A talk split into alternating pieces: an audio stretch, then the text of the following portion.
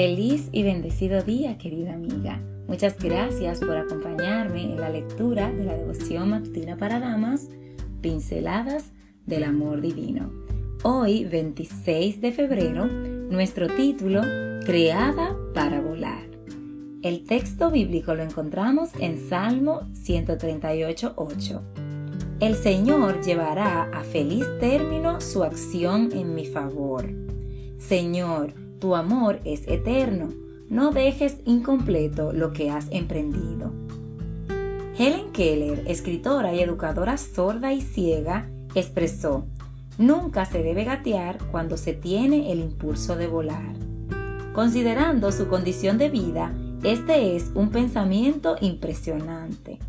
A pesar de sus limitaciones físicas, hizo a un lado la adversidad para permitirse volar alto. Llegó a graduarse con honores en la Universidad de Radcliffe, demostrando así que es errónea la creencia de que quien tiene una discapacidad está destinado al fracaso.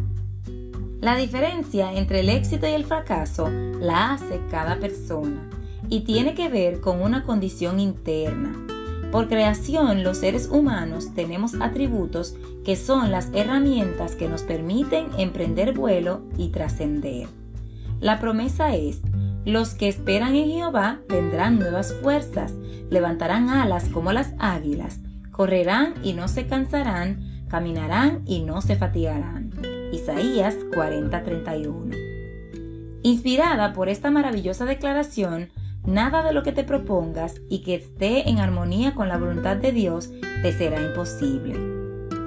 La mujer del flujo de sangre parecía tener una enfermedad incurable pero cuando tocó el manto de Jesús y confió en él, trascendió su condición. Muchas mujeres tienen luchas que van desde su condición de mujer hasta experiencias traumáticas que inhiben su desarrollo personal. Se sienten incapaces, quedándose por decisión o imposición en su zona de confort por temor a fracasar.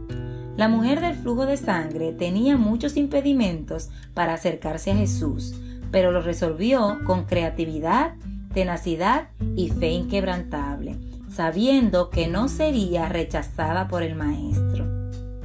Si crees que donde vives no hay oportunidades de crecimiento para ti, o si alguien te ha condicionado haciéndote creer que tus obstáculos son infranqueables, Recuerda que Dios es tu Salvador y la solución a todos tus conflictos.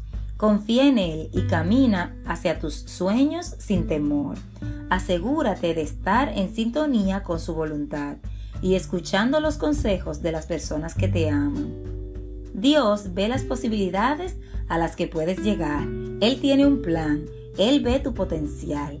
Él quiere que el potencial que hay en ti se desate para que puedas llegar a ser la persona para la que fuiste creada. TDJ, Mujer, eres libre, página 218.